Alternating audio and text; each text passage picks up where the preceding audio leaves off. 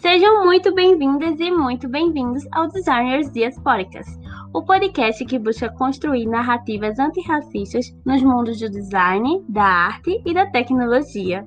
No segundo episódio da nossa nova temporada, nós, Ruth e Nina, hosts desse podcast, iremos conversar com duas Larissas, referências na publicidade, propaganda e nas mídias sociais. A primeira convidada se chama Larissa Santos tem 23 anos e é formada em comunicação social com ênfase em publicidade e propaganda na Universidade Paulista, Unip.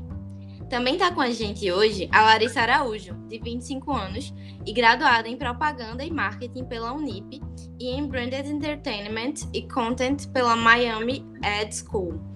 Mas o que a gente quer realmente saber nesse podcast é quais são os signos de vocês. Na realidade, eu já tive um spoiler mais cedo escutando Afropause e tal. Mas a gente quer saber de vocês aí. Contem tudo pra gente. Quem são vocês, Lares? Por favor, se apresentem para os Diaspox que estão nos escutando. Olá, gente. É, bom dia, boa tarde, né? Boa noite. Não sei quando as pessoas vão ver esse episódio.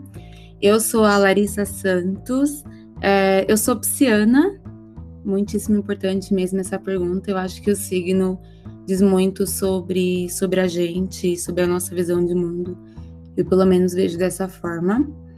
E acho que é isso que vocês falaram. Tenho 23 anos, formada em publicidade, trabalho com planejamento estratégico há mais ou menos três anos em agência e sou uma das cofundadoras do Afropausa. E mais uma vez, obrigada pelo convite, meninas. Bom, eu sempre falo dos signos, mas para mim é sempre difícil, porque toda vez que eu gravo na propaganda, eu sempre tô com os piscianos, e aí para mim é uma tortura às vezes. Mas tá tudo bem. Eu sou Larissa Araújo, sou leonina, sou formada em marketing e trabalho com conteúdo digital para uma agência de publicidade aqui na, em São Paulo. Para quem tá ouvindo, eu não sei o horário, então vou dizer olá. É, espero que esse episódio seja muito legal e estou animada. Também sou cofundadora da Propausa, escrevo algumas coisinhas para Mídia Ninja, sou voluntária e eu faço um monte de coisa, mas é isso aí. Um detalhe importante seria a gente também explicar aqui o que é a afropausa, né? Porque a gente citou aqui, mas não falou em nenhum momento. Então vocês fiquem à vontade para falar também e divulgar o podcast de vocês. Sim, e também fique tranquila, viu, Lari Araújo, que temos duas aquarianas aqui para dar uma balanceada no astral. Agora estamos equilibrada. O Afropausa ele é um podcast, né, formado inicialmente por nove comunicadores pretos. E aí a gente sempre diz comunicadores porque tem jornalista, tem publicitário, tem relações públicas. Então, é, são basicamente agora, né, seis pessoas que se juntam para falar com convidados, né, esporadicamente sobre comunicação, sempre com recorte para a raça, né. Então, nós somos seis jovens negros, né, pretos, falando sobre comunicação e outros temas que nos atravessam. Além de que todos atuam no mercado publicitário em si, né? Tipo, cada um uhum. tem uma formação diferente, mas todo mundo trabalha com publicidade e de áreas diferentes, assim. E algumas pessoas não são. Algumas não, né? Só o Igor, eu acho que ele não é de São Paulo. Mas acho que é isso, assim. A gente fala de tudo e mais um pouquinho. é isso. E nem todos são piscianos. Infelizmente. Ela tem que destacar isso. e arrasam, né? Vamos fazer esse jabá. Arrasam, é incrível. Escutem a Frau gente, é muito bom. Sim, eu maratonei na, na, primeira vez que eu escutei, hein? É, vamos agora para o nosso primeiro bloco, que é a nossa roda de conversa.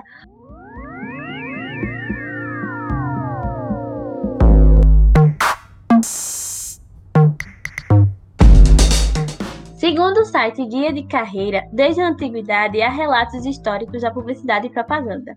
Os egípcios já utilizavam técnicas de comunicação para estimular as vendas por meio de propagandas em papiros e anúncios em cartazes, mas as propagandas eram utilizadas ainda de forma intuitiva, não havia uma metodologia definida para alcançar o público-alvo. Hoje, a técnica publicidade é tão elaborada que é até mesmo influenciada pela psicologia, produzindo conteúdo de acordo com a tendência cultural e estilo de vida de quem se quer impactar. Dada a crescente necessidade de diferentes formas de comunicação na sociedade, surgiu a exigência de treinar profissionais para chamar a atenção do público a fim de passar uma ideia ou um pensamento através de uma mensagem.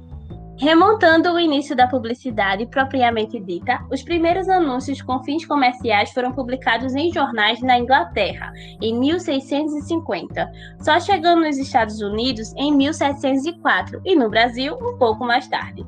As primeiras propagandas só apareceram nos jornais daqui depois da segunda metade do século XIX, quando o país já era independente, entre aspas, de Portugal. Atualmente, essa é uma área que permeia não apenas as mídias tradicionais, como jornais, televisão e rádio, mas também as mídias sociais, popularizadas com o surgimento da internet. Mas para vocês, Larissas, como esse curso chega? Por que a escolha de publicidade e propaganda? Que ideia do curso vocês tinham antes de entrar que influenciou na decisão?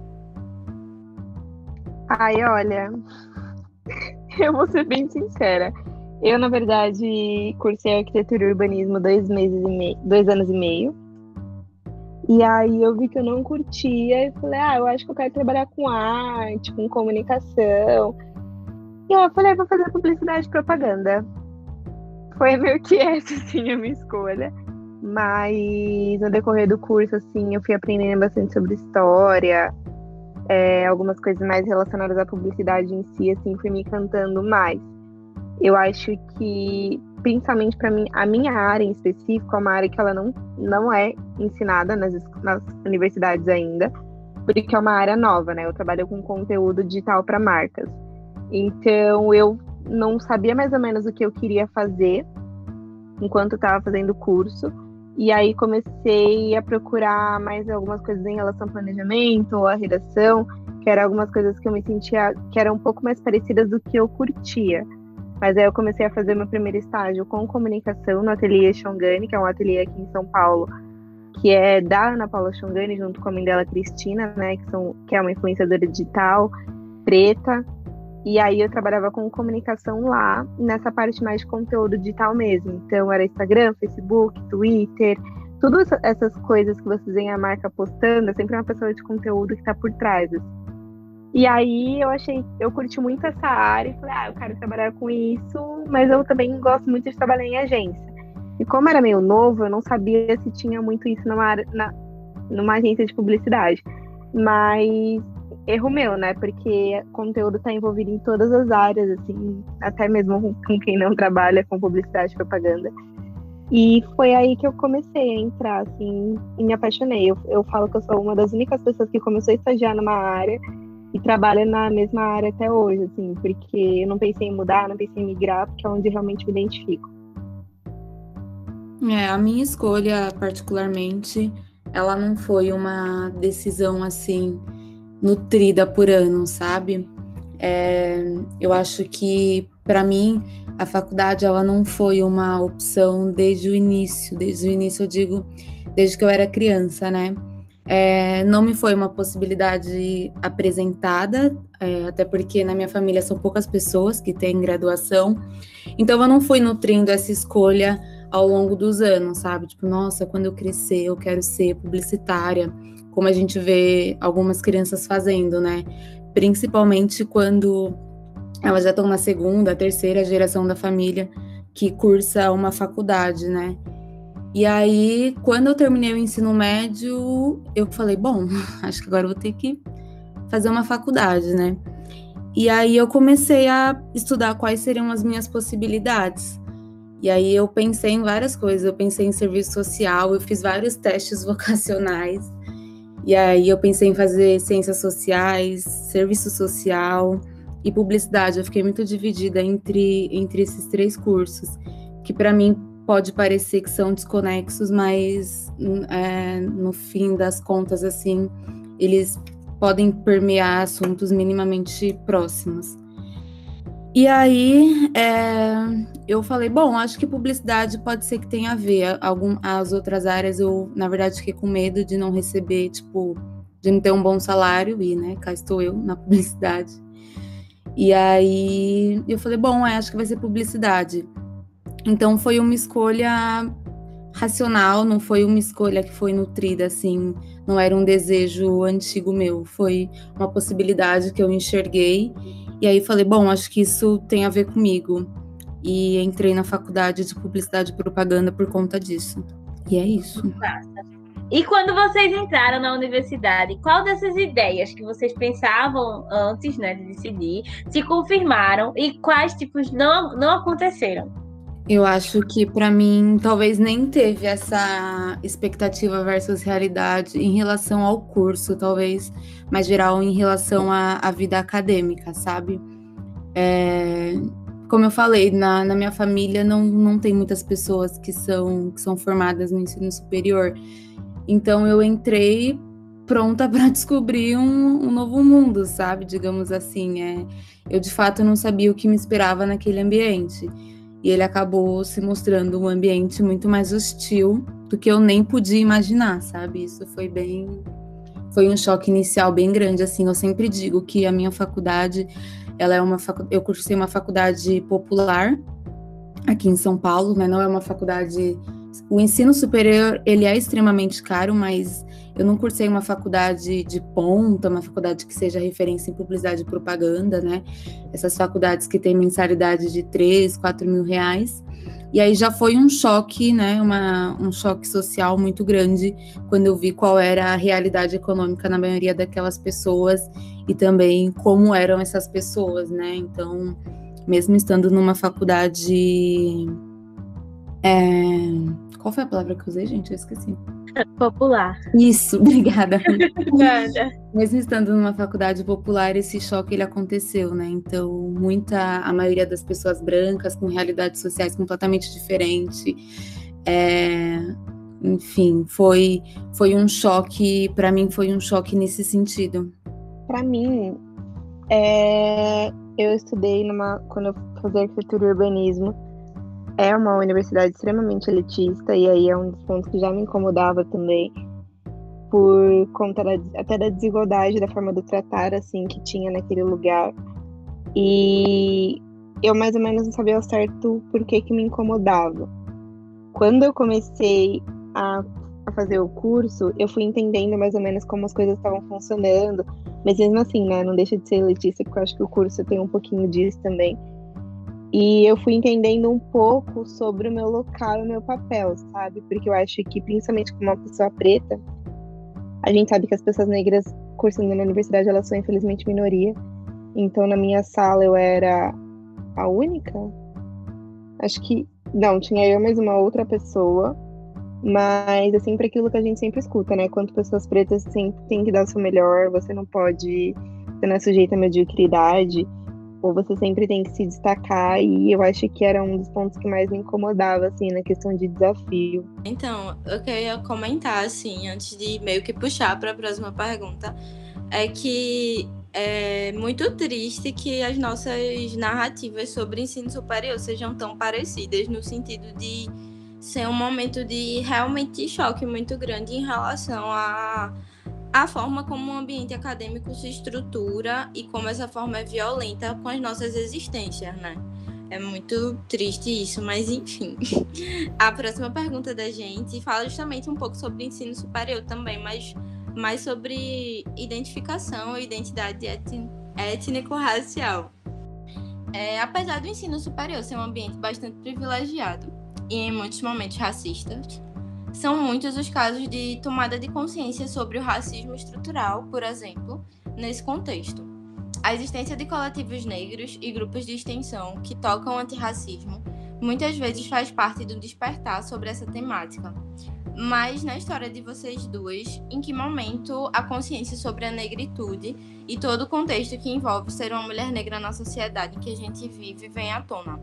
É, eu acho para mim a faculdade nesse sentido ela não foi um marco em, em relação à, à questão social, né? É, eu venho de uma família majoritariamente negra, então eu sempre soube da minha, da minha negritude nesse sentido. Mas para mim foi quando essas duas violências elas se intercalaram, né? E aí vocês falam aqui, por exemplo, de é, a existência de coletivos, né?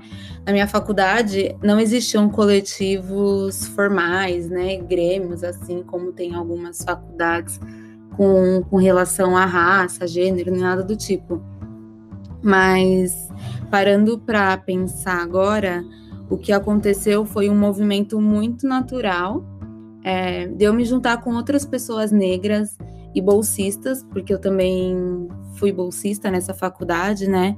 É, eu recebi uma bolsa integral pelo ProUni, né, o Programa Universidade para Todos. E aí, naturalmente, eu me juntei com pessoas que vinham de realidades parecidas. Então, o meu, o meu grupo, né, o meu grupo de, de estudos, o meu grupo, assim, de... Estudos não, né? Grupo de trabalho, é, que a gente sempre fazia trabalho juntos. Eram pessoas... Era, o grupo era formado majoritariamente por pessoas negras e pessoas que vinham de realidades sociais, econômicas muito parecidas com as minhas. E aí eu fiquei pensando nisso, né, quando, quando vocês falaram. E aí, mais uma. E aí, isso é só um adendo, né? Retomando a, a resposta.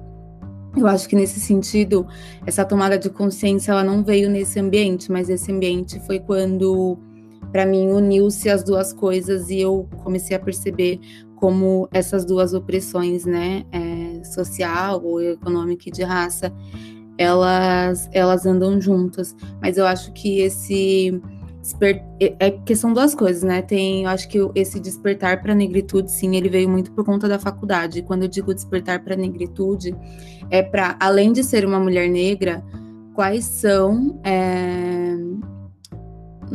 Deixa eu pensar numa palavra quais são as implicações, entre aspas, que isso te traz na, na sociedade que a gente vive, sabe? Então, acho que para mim a faculdade entrou muito nesse papel, sabe? Tipo, ok, eu sei que eu sou uma mulher negra, mas eu acho que o ambiente universitário ele foi um divisor de águas nesse sentido, para me mostrar de forma mais clara o que que isso quer dizer numa sociedade racista, sabe? É, na sociedade que a gente vive. Eu acho que para mim o letramento racial ele não veio na faculdade, na verdade. É, eu aprendi muito sobre quem eu era, o meu local, assim, a minha percepção sobre a minha negritude quando eu trabalhei no ateliê, porque é um local onde tem só pessoas pretas e pretas de pele escura. E a Cristina, né, que é a, que é a dona e fundadora do ateliê, ela é uma mulher sexagenária e ativista. E os pais dela eram são ativistas também, né? Então ela passou isso muito para a filha, para Ana, que tem, ah, se eu não me engano, 33 anos atualmente.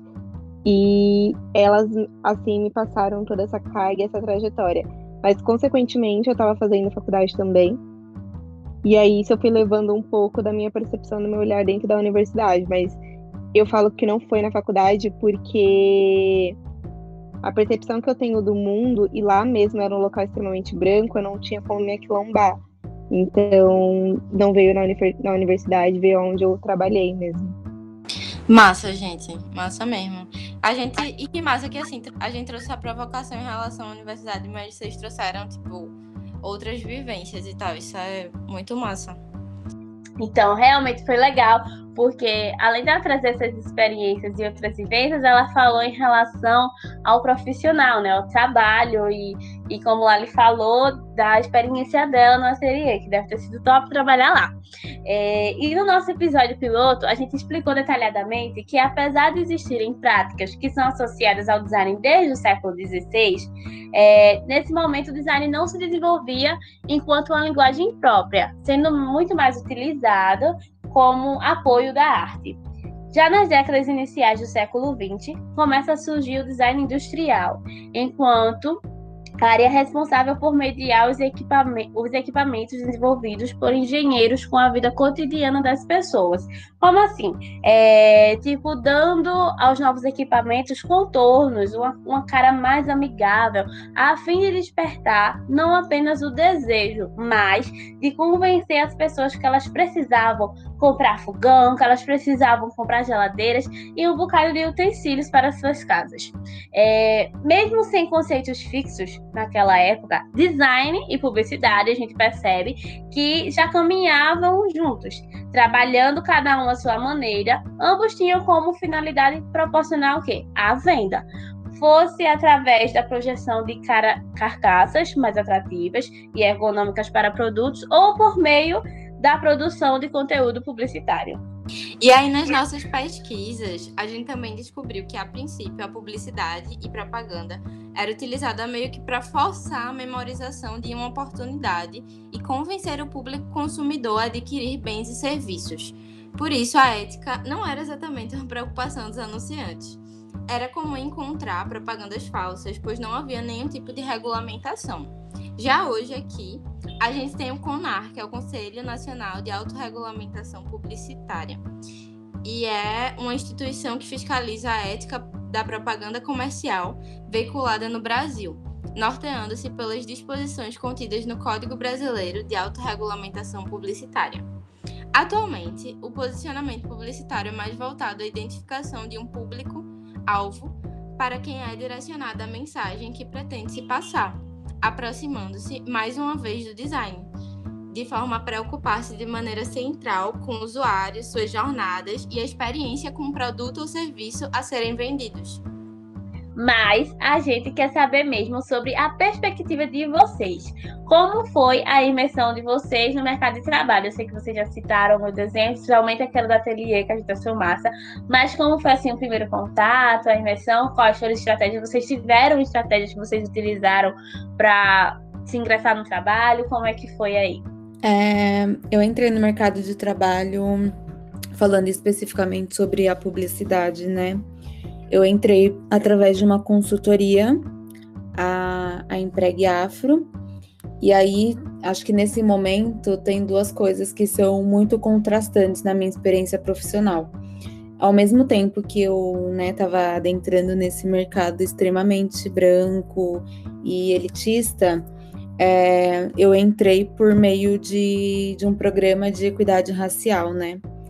É, dessa agência que eu trabalho atualmente. E aí eu digo que essa foi, foi contrastante, né, essas duas questões, porque ao mesmo tempo que eu entrava nesse mercado, como eu falei, branco, elitista, eu estava entrando num programa de equidade racial, né?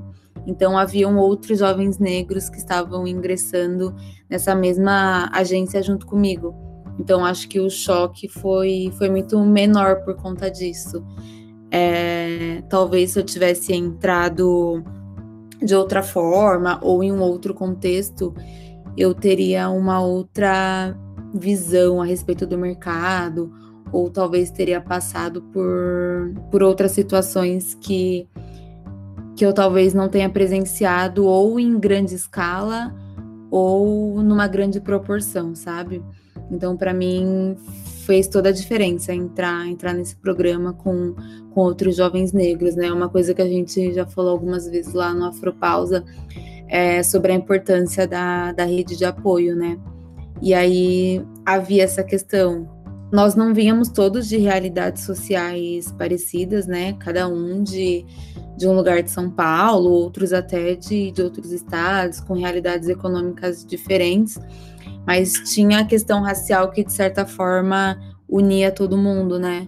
É, porque, infelizmente, quando a gente fala sobre, muitas vezes, a, algumas situações que a gente passa são, são parecidas. E aí eu acho que isso fez, fez toda a diferença quando eu entrei no mercado de trabalho. É, como eu tinha falado, né? Eu comecei atuando no mercado de, de publicidade em si quando eu trabalhei no ateliê, então não foi em uma agência. E lá é, é diferente porque eu entrei contratada pelo CIE, que é o Centro. Deixa eu ver só o que significa a sigla. É Centro de Integração de Empresa e Escola. E aí eu entrei por lá e para mim já para mim já foi um marco porque só tinham pessoas negras ali, né?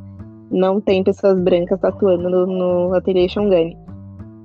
E entre um dos eventos do ateliê, eu conheci a Patrícia, que ela é a CEO da Empregue Afro, que é um projeto de inclusão racial para pessoas no mercado profissional em geral. E aí eu comecei a conversar com a Patrícia, ela falou para mim, né, que tinham várias vagas para algumas agências e agências grandes assim no mercado da publicidade em si. Pediu para fazer o cadastro. É, logo que eu fiz o cadastro, participei de alguns processos seletivos, um deles foi a agência onde eu trabalhei antes, que era a JWT, e lá é o projeto de inclusão racial que a Lari mencionou, né? Eu, eu é uma agência um pouco fora da curva por ter esse projeto, ser uma pioneira em relação a isso. E é como é bom a gente trabalhar em um local onde tem muitas pessoas pretas, sabe? É sempre bom e confortável, assim.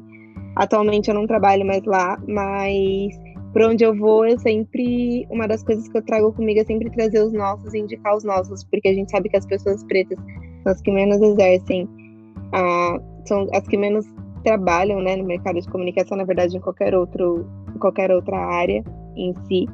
Mas é sempre interessante, assim, a gente ter esse olhar de diversidade, inclusão em relação à população preta, mas não só a população preta, né? Mas eu falo que eu sempre indico pessoas pretas, porque é o que me atravessa.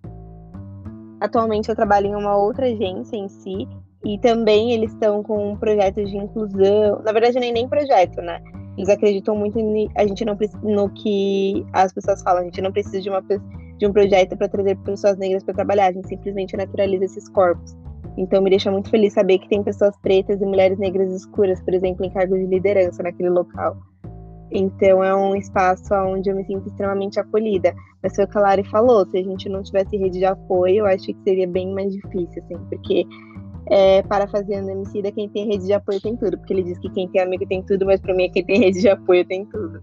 Então, minha gente, eu amei os relatos de vocês, vai achei muito importante e, muito, e fiquei muito feliz em escutar sobre essas seleções que são intencionalmente inclusivas do ponto de vista racial, né? Porque eu tava vendo uma live outro dia da Microsoft é, enfim, era para um, um programa de mentoria deles e tal. E aí eles estavam. Ela estava falando, na verdade, era uma moça que estava falando que eu não lembro se era no mercado de tecnologia propriamente ou se era no mercado de uma forma geral, mas a previsão de quando a gente vai ter tipo a mesma quantidade de pessoas negras e pessoas brancas, se tudo continuar como tá agora, tipo o ritmo das coisas, é só daqui a 150 anos, sabe? Então, tipo, quando a gente Meu tem empresas que realmente se importam com isso e que é, intencionalmente fazem processos seletivos e criam, tipo, redes de apoio, como vocês mencionaram, é, faz toda a diferença, sabe? No mundo que a gente vive, que é extremamente racista. Enfim, eu fiquei muito feliz com esses relatos. Posso trazer um ponto também? Sim. É, eu acho que tem uma coisa legal nisso também, mas, é, Nina, que é a questão até do, do que nasce a partir disso, sabe? Como nós contamos no comecinho do app, é, a gente se conheceu dentro da agência, né? É, dentro dessa, dessa agência que a Lari mencionou, a JWT.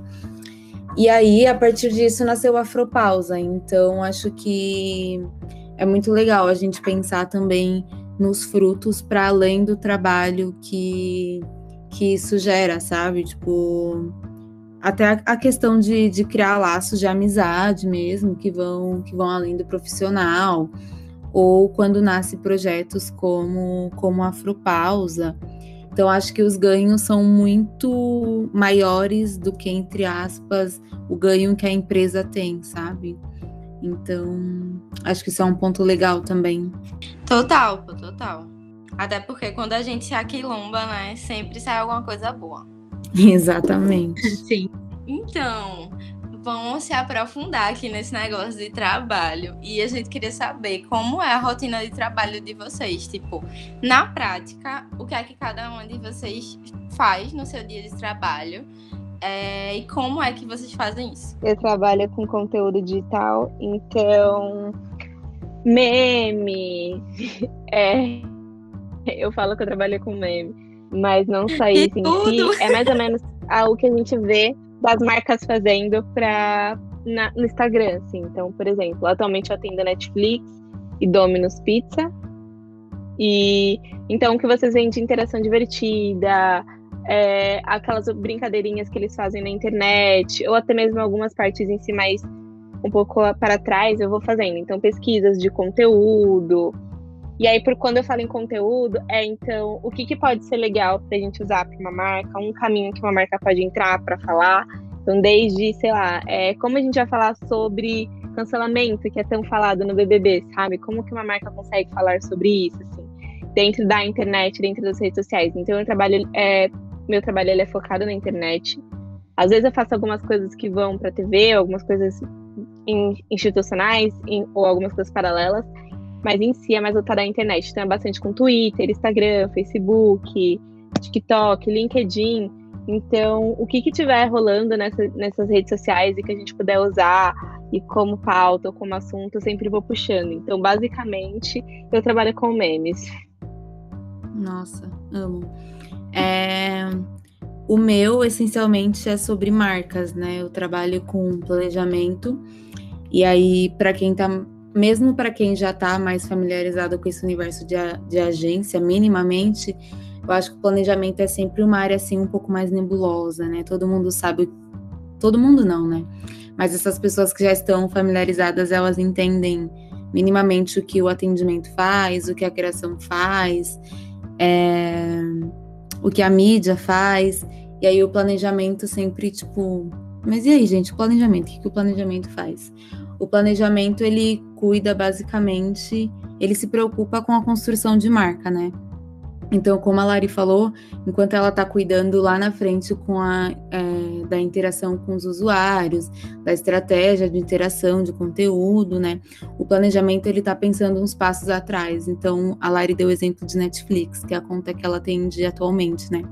Para Netflix chegar lá e fazer um, um conteúdo falando sobre cancelamento, né? Seguindo agora o exemplo que a Lari deu, tem um, uma pessoa, né, que trabalha com planejamento estratégico, uns passinhos atrás, que está cuidando é, dessa mensagem macro. Então, quem é a Netflix, né?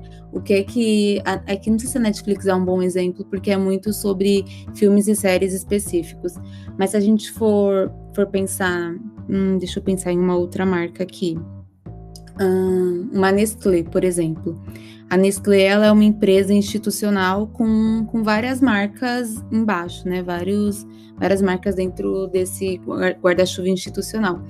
E aí o planejamento, se ele for cuidar de institucional, ele se preocupa em criar uma unidade única para essa marca. Então, qual é a mensagem que essa marca quer passar de acordo com, com o briefing né, que a gente recebe, que é, é o documento do cliente, Tipo, ah, quero colocar uma campanha no ar, o nosso desafio é esse, nosso objetivo de negócio é esse. E aí o planejamento olha para aquele desafio e vê quais são os possíveis caminhos, qual é a mensagem que pode passar, quais pessoas vai atingir. Então, o planejamento eu é basicamente a pessoa que está ali lendo mil reports, é, procurando muita pesquisa também. É, a gente não costuma construir, às vezes sim mas é essa pessoa que está lendo coisas para embasar argumentos para as outras áreas e, e, direcionar a criação. E meu trabalho no dia a dia é basicamente este. Basicamente assim, né? Porque eu acho que tem uma coisa que é legal na publicidade também, que eu acho legal a gente trazer, é que eu, eu particularmente gosto porque é, conforme a gente vai atendendo contas diferentes, né, assim, de mercados diferentes, a gente vai aprendendo coisas completamente diferentes. Então, tipo, eu atendi aplicativo de gás por um tempo, e aí, tipo, eu entrei num universo que para mim era completamente desconhecido. Então, eu fiquei craque em várias coisas relacionadas a, a botijão de cozinha. E aí eu acho que tem essa, essa particularidade. Conforme a gente vai atendendo contas diferentes, a gente consegue ir se aprofundando em vários assuntos. Então, e a gente consegue criando também esse, essas conexões em coisas que às vezes pode parecer que não tem conexão nenhuma, mas a gente acaba conseguindo fazer várias conexões por conta disso, né? Por olhar para várias coisas diferentes, para mercados diferentes, para tendências de consumo, tendências de comportamento. E é isso. Espero que eu tenha sido clara. Hum. amiga. Agora me dá um exemplo aí que eu fiquei curiosa sobre o negócio de gás. Era um aplicativo de. Sabe o iFood? O iFood tem as opções de restaurante, né? E aí, esse aplicativo que eu trabalhei era um aplicativo que basicamente você pedia gás pelo celular. O serviço era esse. E aí, tipo, você tem que estudar o mercado, né? Você tem que entender um pouco sobre o mercado. E aí eu fiquei craque em tudo. Sei as siglas da, em relação à, botão de gás. Aprendi várias coisas que eu nunca imaginei na minha vida. Então, acho que isso é uma coisa legal da, da publicidade. Ela aproxima a gente de vários universos. Nossa, sim, porque eu, por exemplo, sou zero pessoa do futebol. E aí eu atendi a cerveja Amstel, que ela é patrocinadora da Libertadores. Então eu tinha que entender sobre Libertadores. Ou recentemente que eu atendi Jeep, que é um carro. E aí eu nem eu nem, gente, sempre se, se eu peço um aplicativo de, de Uber ou 99 e aí vem um carro, eu falo assim: "Ah, é um Palio, eu não sei o que que é, não faço ideia". Então eu tive que aprender muito sobre carro também. Eu acho que o legal da publicidade é isso, sabe? Quando você trabalha com marca, você aprende muito mais sobre coisas que você jamais imaginava. Eu nunca imaginei que eu fosse trabalhar com molho de tomate, que eu fosse aprender sobre molho, ou até sobre conservação de molho de tomate, sobre outras, sei lá, sobre futebol, por exemplo, é, convênio médico, que eu atendi o convênio médico. Eu nunca imaginei que eu fosse precisar entender um pouco sobre outras áreas que não tem a ver um pouco com comunicação, mas no final tem, sabe? Hoje, total. E eu acho que, assim, é, nisso, esse é mais um ponto que a gente consegue traçar um paralelo, assim, até uma aproximação mesmo entre design e publicidade, porque uma das coisas que a gente sente muito lá na faculdade e tal, porque todo período a gente tem um projeto diferente, onde a gente lida com um cliente diferente que é intermediado pelo CESA, que é a instituição e tal. É, e aí rola muito esse fluxo de multidisciplinariedade, porque em cada projeto diferente, é um cliente diferente, a gente tem que imergir na realidade dele, conhecer tipo, coisas completamente diferentes, sabe? Isso é realmente muito massa, porque assim, fica difícil enjoar, né? Porque a gente tá sempre fazendo alguma coisa diferente, conhecendo alguma coisa diferente, é muito massa. E é uma imersão, né? Você tem que entrar no mercado e entender, então realmente é. Eu acho que essa é uma, da, uma das coisas mais legais, assim, na publicidade. Tudo. Ruth, amiga, Sim, sim, tô aqui. Muito massa, legal. É, a gente, como a Nina falou, tem uns projetos assim que a gente sempre tem que estar tá procurando com vocês, aprendendo, desenvolvendo, e é isso. É o que foi, mulher? Tá rindo de quê? Ah, amiga, eu tô rindo porque na última vez eu quis conhecer na minha pergunta. Fiquei, tipo, olhando para o computador e, tipo, esperando. Não, foi porque Ai. eu tava pensando assim, a coisa mais inusitada que a gente chegou a aprender, que a gente achava que não queria aprender, né? Como ela tinha falado, Larissa Santos, do gás e, e Larissa Araújo tinha falado do molho de tomate, eu fiquei pensando, nossa, o que seria mais inusitado que eu aprendi até agora com os projetos? Aí eu tava assim, viajando na minha própria mente, sabe? A cabeça, a cabeça foi longe, né? É, às vezes eu viajo sozinha. Por fim, qual a importância da produção de conteúdo antirracista para a sociedade? E como tornar essa uma prática constante? Eu acho que tem uma questão que, obviamente, ela é primária e primordial, que é ter pessoas negras nesse, nesses ambientes, mas também tem um outro ponto a partir desse, que é a gente não pode colocar responsabilização só no colo dessas pessoas negras, né? Então, acho que é importante nós, como, como sociedade mesmo, é, principalmente nesse contexto, no contexto brasileiro, né, por, por, conta do período colonial e tal, que todo mundo conheça a realidade do Brasil, né, e qual é a realidade de, de pessoas pretas é, no Brasil. Então, eu acho que isso só vai ser uma uma constante, essas, essas produções só vão ser de fato antirracistas quando todos mesmo estiverem engajados, porque como a gente sempre fala também, racismo não é um problema das pessoas pretas, né? Não foi a gente que criou isso, não é a gente que se beneficia dessa, dessa estrutura. Então, as pessoas brancas têm que acordar também e traçar estratégias para para solução para solução desse problema. Então, acho que é isso. É, obviamente, ter, ter pessoas negras em, em todos os lugares e naturalizando essas, essas existências, né? Ter pessoas negras não para falar só sobre assuntos que tenham algum recorte racial, mas pessoas negras falando sobre tudo, sobre publicidade, sobre design, sobre tecnologia, né? Falando sobre suas áreas de atuação E, obviamente, ter pessoas brancas conscientes do lado, porque senão é só a gente falando para nós mesmos, sabe? E aí, nós, a gente falando pra gente, a gente correndo atrás da, da saída, entre aspas, e as pessoas brancas sentadas se beneficiando de toda essa, de toda essa estrutura. Então, eu vejo eu vejo dessa forma, né? É importante essa, essa produção de conteúdo antirracista. Eu acho que ela só vai ser de fato prática quando as pessoas tomarem consciência da realidade racial do Brasil.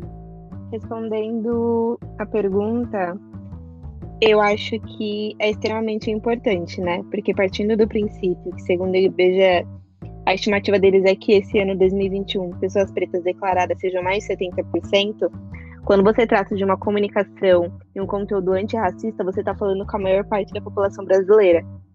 E saiu diversos estudos falando que quando você opta por diversidade na questão de raça, né, quando você inclui mais pessoas pretas em suas campanhas ou em suas comunicações, uma empresa ela lucra 33%. Então, partindo do lado da empresa, ela lucra, né, 33% a mais e ela está falando com a maior parte da população brasileira falando no, é, falando no contexto onde que vivemos. Eu acho que para as pessoas em si que estão assistindo e observando esses conteúdos, é muito sobre identificação e reconhecimento também, sabe? Que a gente passa por diversos momentos. É, eu acho uma das histórias que eu sempre falo na pausa, por exemplo, é sobre eu nunca ter tido uma boneca preta. E como isso me marcou, assim, né? Partiu pontos de princípios onde eu comecei a alisar o cabelo, ou em questão de eu não me identificar, ou questões pessoais minhas que eu passei por conta só de não ter uma, uma representação minha, por exemplo, em um, uma coisa que eu brincava. Então eu acho que para, para os consumidores isso é extremamente relevante, porque a gente é aquilo, né? Se não me vejo, eu não compro. Então, como é que a gente não vai se ver se a comunicação ela não é antirracista? É, eu acho que é, é para mim a resposta para essa pergunta é essa. E sobre como a gente tem uma como, né, como a gente tem um mercado antirracista, primeiro contratando pessoas negras também. E acho que a gente precisa mudar principalmente a estrutura, sabe? Porque as pessoas. Não é obrigada, né? Toda pessoa preta saber de tudo, entender de tudo em relação ao conteúdo, à publicidade ou, de, ou sobre a negritude. Porque foi, acho que uma vez eu tava conversando com alguns amigos, eu falei, gente, vocês não nascem sabendo, sabe? Ninguém nasce tipo, olha, toma sua cartinha aqui sobre colorismo, guarda para você. Toma o seu papel sobre, sei lá, apropriação cultural. Ninguém nasceu com essa cartilha. A gente foi aprendendo, cada um aprendendo em determinado momento da vida. E acho que é isso, assim, ninguém sabe tudo, sabe? Mas quanto mais incluso e quanto mais equidade uma empresa tem, uma agência de publicidade tem, ou qualquer outro mercado, né? Qualquer outra empresa em si, ela consegue ser menos racista. Então, acho que é sobre isso também, sabe? É sobre uma comunicação que seja coerente com a população e que seja verdadeira, mas que nos bastidores existam pessoas pretas produzindo e trabalhando nela. Incrível, gente, incrível. Inclusive, antes de ir pro Lente Sankofa, tem uma música que tem muito a ver, tava prestando atenção quando Larissa estava falando, sobre bonecas pretas, que é de Larissa Luz, né, que fala sobre representação. Acho que eu vou colocar ela no final.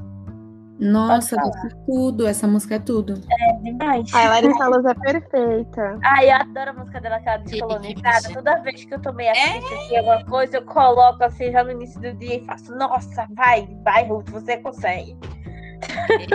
Agora, indo para o nosso terceiro e último bloco, vamos falar sobre o momento Sankofa.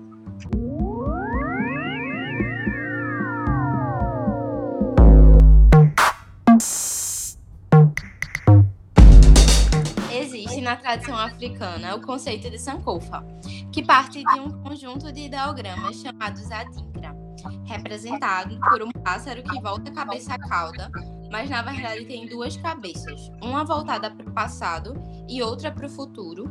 O símbolo é traduzido por retornar ao passado para ressignificar o presente e construir o futuro. Nós, designers diaspóricas, a cada fim de episódio temos um momento Sankofa, onde resgatamos alguma coisa que experienciamos como indicação para todos e todas que nos escutam. Então, primeiro as convidadas, né? Vocês podem aí compartilhar um documentário, um filme, uma música, qualquer coisa, qualquer conteúdo que vocês achem relevante, que vocês é, vivenciaram, assistiram, enfim, que super vale a pena as pessoas que estão vindo ir lá conferir, conhecer também. Ai, gente, eu leio muito, então eu vou indicar um livro que eu li, a Lari leu. É, a pessoa que eu me relaciono também leu, e aí hoje eu ainda dei de presente para uma amiga minha. Ele chama Porque Amamos, e ele questiona a forma do amor, assim, no questão de, do tradicional, mas não só nisso, né? Ele traz diversas perspectivas sobre o amor em outras religiões, em outras culturas, assim, então eu gosto muito. No conteúdo do audiovisual, eu vou indicar um podcast que eu acho que é bem legal e fala sobre o audiovisual em si, que chama Sem Nome Porém Preto, que é da Juju Dendem, que é uma amiga pessoal minha. E ela traz, é, eles trazem, né, porque são várias pessoas participantes, mas eles trazem a representação do preto no conteúdo do audiovisual em si. Então tem cinema, série, tem diversos conteúdos assim que são bem legais. Acho que o Porém Preto vai ser um conteúdo bom para quem quiser dar uma olhada. E acho que é a pausa, né, gente? Vocês quiserem trabalhar com comunicação ou não, quiser escutar um pouquinho da gente, vai ser uma boa também. Ótimo. Eu vou, eu vou apresentar, eu vou indicar o livro da minha vida, chamado Um Defeito de Cor, da Ana Maria Gonçalves. É, eu li esse livro há uns três anos atrás, talvez, e aí eu tinha baixado ele na internet, agora eu comprei ele de novo. E aí eu não vou falar muito sobre, porque eu sou a pessoa que não sabe fazer fazer um resuminho, né, de uma obra sem, sem contar. Eu sempre acabo contando mais do que eu devo. Mas ele é basicamente sobre. É, o livro conta a história, né, de uma, de uma ex-escravizada que foi, foi trazida para o Brasil. É, e aí não vou falar mais do que isso, porque eu já ia dar um spoiler na minha próxima frase. Mas é um romance lindo, lindo, lindo que, que conta um pouco sobre, sobre Brasil Colônia. E aí ele mistura muito ficção com, com dados históricos, né? Então, ao mesmo tempo que ele traz elementos que, que de fato aconteceram, né? Como o levante do, dos malês na, na Bahia, é, é uma história que ninguém sabe se, se de fato aconteceu, se, se essa mulher de fato, né, é, a, a Luísa, né, o nome de branca dela, e, e Kerrinde, o nome de africana, se ela de fato é quem dizem na internet que ela é, e aí também não vou falar muito mais sobre, mas é, é um livro assim que eu amo muito, já li duas vezes e pretendo começar a ler ele de novo. E é isso, um defeito de cor, Ana Maria Gonçalves a gente já sabe que Larissa Santos ela é muito boa em dar spoiler, viu? Se ela for contar alguma coisa, ela vai contar tudo. Por isso que eu nem me alonguei, porque eu acabo contando, realmente. gente, só para confirmar com vocês, é, o Porquê Amamos é da Ellen Fischer? Vocês sabem dizer? Não, é um cara. Não, é Renato Nogueira, eu acho. É, Renato Nogueira. Chique. Deixa eu só confirmar o sobrenome. Tato Nogueira mesmo. Mas é isso, né? É, eu acabei de ver, porque como eu dei de presente, a minha amiga fez uns stories do livro. Eu tô olhando aqui, é Renato Nogueira mesmo. Tudo. Sim, sim. A minha indicação, né, que eu assisti essa semana. Não foi essa semana, gente, já faz um tempo, mas eu tô vendo essa semana porque eu assisti de novo é, o documentário do filme do MC da Netflix que é amarelo, é tudo pra ontem. Emicida é tudo, né? Não é de hoje, que todo mundo sabe que eu gosto muito, eu adoro Emicida. E esse filme é tudo, gente. Tem contexto históricos, tem dados, tem conhecimento, tem o porquê de cada coisa que ele fez e falou e aquele crescimento dele, enfim. E além do filme, né, indo mais além, eu descobri que tem um podcast muito bom tem um podcast amarelo. Se não me engano, acho que o nome do podcast é esse. Meu Deus, se eu disser o nome do podcast errado, hein? Deixa eu ver é isso aqui. Mesmo. Tá certo, tá certo. É, Inclusive, tá, Larissa, eu e outras pessoas da Propausa aparecem no documentário. E é! Que massa! Do documentário lá do, do Netflix? É. É, que- é, a gente tava No no show. show, é? Sim, no Teatro Municipal. Gente, que tudo! Ai, meu Deus, arrasou. Eu, assisti, eu lembrei que eu tinha visto algum, não sei se foi stories ou foi postagem de, de Lali, né, no Instagram. E eu falei, nossa, que massa, ela foi pro show do Emicida, que ela tava falando que foi lá com alguns, com alguns amigos. Aí, quando eu assisti, eu lembrei, poxa, será que Lali foi pra esse show aí? Olha só, amiga, tu filme e depois me manda pra eu te ver, tá? Enfim, né? E acrescentando, tem um podcast que é muito bom, é, que os episódios têm muito a ver, tipo, com você. Acho que é uma coisa que é necessária no sentido de como a pessoa se encontrar e ficar bem com o corpo, a alma, a mente. Agora, nem minha pandemia, que eu acho que essa pandemia mexeu com todo mundo um pouco. E logo assim, no primeiro episódio, quando eu assisti, eu falei, nossa, pronto, amanhã eu vou caminhar, acordei cedo, fui lá caminhar, que o primeiro episódio ela falou sobre corpo, depois ela falando sobre mente, e pessoal ressignificar a mente, tipo, olhar pra si, ver o que realmente é importante, enfim. Não vou falar muito, né? Porque eu vou falar tudo, porque eu acho que eu, eu ri da Larissa aí, mas eu, eu falo também demais, assim, amiga. E o pior é que às vezes eu me banano todo quando, toda quando eu tô falando. Então, né? É isso. A minha, a minha indicação é tanto o filme do, do MC, né? Amarela é Tudo Pra Ontem, que as meninas aparecem, tão famosas aí na Netflix, o documentário. e o podcast dele, Amarelo, também. Que ainda É, Amarelo. Prisma. Acabei de ver aqui. Oi, foi o quê? Amarelo Prisma. É isso mesmo, Amarelo Prisma. Arrasou, arrasou, é isso mesmo. Chique demais você, viu? Sem falar a Lari que faz as pautas pro meme do Netflix no Twitter, né? Toda vez que eu ver meme no Twitter agora do Netflix, eu vou lembrar de tu, mulher. Toda vez. Mas assim, eu acho incrível, viu? Tá de parabéns. É... a Minha indicação de hoje é também da Netflix, kkk. É uma série chamada A Vida e História de Madame C.G. Walker que fala sobre a vida de uma mulher preta que é. Como eu posso resumir sem dar spoiler? que basicamente ela é uma empreendedora em- do ramo de cosméticos. Acho que nos anos 60, mais ou menos, e tal. E, enfim, ela faz tudo, sabe? Ela começa é, produzindo o creme pra tratar os próprios cabelos e tal. Primeiro ela tem a ajuda de uma pessoa. Enfim, eu não vou falar muito mais pra não dar spoiler, porque, enfim. Assistam, vale a pena. É uma série que é curtinha e é muito boa, de verdade. Eu assisti essa série muito boa, assisti todinha com minha mãe. E também queria agradecer a vocês por essa presença maravilhosa, por nos dar um pouquinho do tempinho de vocês. Eu já sou super fã de vocês duas, já era super fã de vocês duas, só escutando vocês numa propausa. E agora que a gente conversou, eu tô ainda mais fã. Então, assim, que massa que esse não seja nosso último encontro. Sim, nossa, que prazer, meninas. Muito obrigada pelo convite. Eu não conhecia vocês, acho que a Lari talvez conhecesse, mas eu também virei super fã de vocês. Obrigada pelo convite mais uma vez. É, acho que esses assuntos que a gente levantou aqui são muito necessários. Esse e outros que vocês já trouxeram no, no podcast. E é isso, meninas. Parabéns pelo projeto e obrigada mais uma vez pelo convite. Ai, eu amei, foi muito legal. É, Eu conheci o projeto de vocês por uma indicação de uma pessoa num grupo que eu participava. E aí conheci a Ruth depois, então foi bem legal, legal participar e que bom que enfim rolou. É, aguardamos próximos convites e é isso. Precisar de qualquer coisa, estamos por aqui.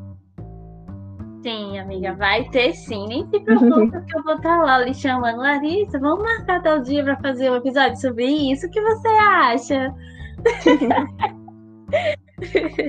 é isso, Pode chamar. Eu chamo mesmo. Muito obrigada, viu, meninas? E para finalizar o episódio, a gente vai deixar para vocês é, a música Bonecas Pretas, de Larissa Luz. É, porque falar sobre tudo isso de identificação transformadora, de procurar representação. Já não basta as duas Larissas convidadas maravilhosas, agora a gente vai terminar o episódio com Larissa Luz, não é isso? É, isso aí mesmo que eu fiquei tá cortando aqui. Foi mal, hein? Mas enfim, é isso. A gente vai deixar a música de Larissa Luz. É muita Larissa com um episódio só, mas quanto mais melhor, porque elas são maravilhosas, não é mesmo? E é isso. Beijos até o próximo episódio. Todo mundo dá tchau, gente, agora. Tchau. Gente. Tchau, gente.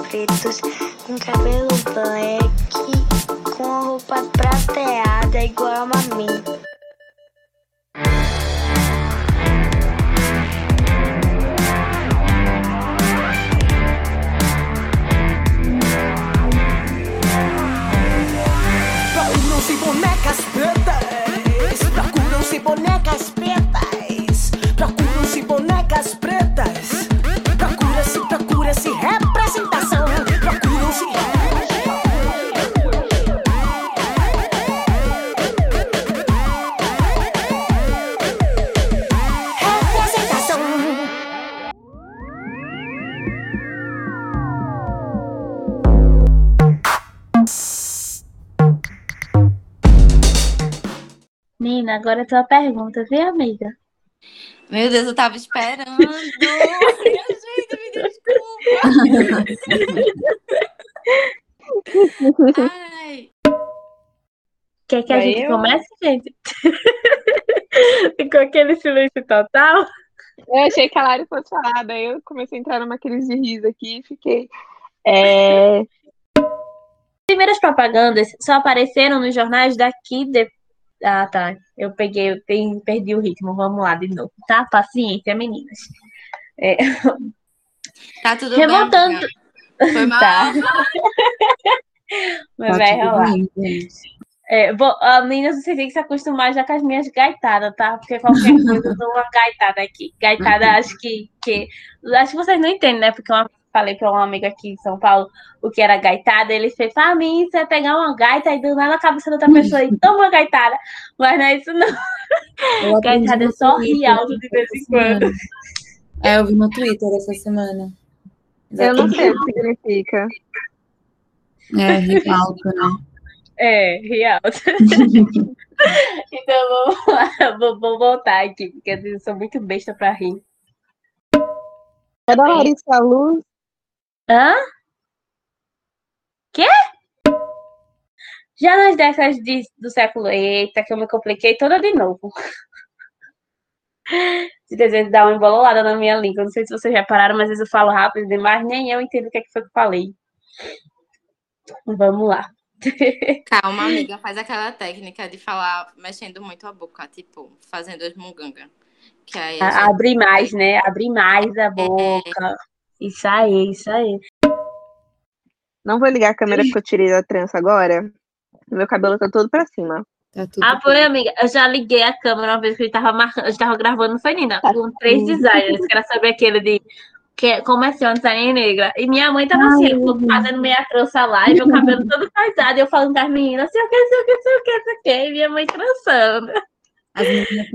Foi a gente gravando episódio, a mãe de Ruth trançando pouco o cabelo dela. Nossa, que uma mãe transista, gente. Pelo amor de Deus, onde que é uma? Agora eu deixei a minha em Pernambuco, amiga. Agora eu tive que arrumar outra cientista. Que agora eu tô aqui em São Paulo. Olha, quando a gente se vacinar, vamos se encontrar antes de eu voltar para Pernambuco, tá? A importância da produção de conteúdo antirracista para a so... Tá fazendo zoada aí. A zoada saiu aqui, não foi, gente? Vou repetir a pergunta, né? Porque meu primo fez zoada ali na cozinha, deve ter saído aqui. É, vamos... Encosta aqui a porta para mim, por favor. Obrigada, viu? Deixa ele vazar aqui, viu, gente, que eu faço aqui a pergunta, porque ele vai bater a porta. Pareceu o puro deboche. Achei muito delicada. Eu achei também. Obrigada! Puro do deboche. também. Foi não, gente, ele sabe que eu amo ele. ele tá dizendo que eu sou essa Olha, cara Carol com com cara, cara. mexe aí. vamos lá, é, vamos lá, Ruth, para de rir.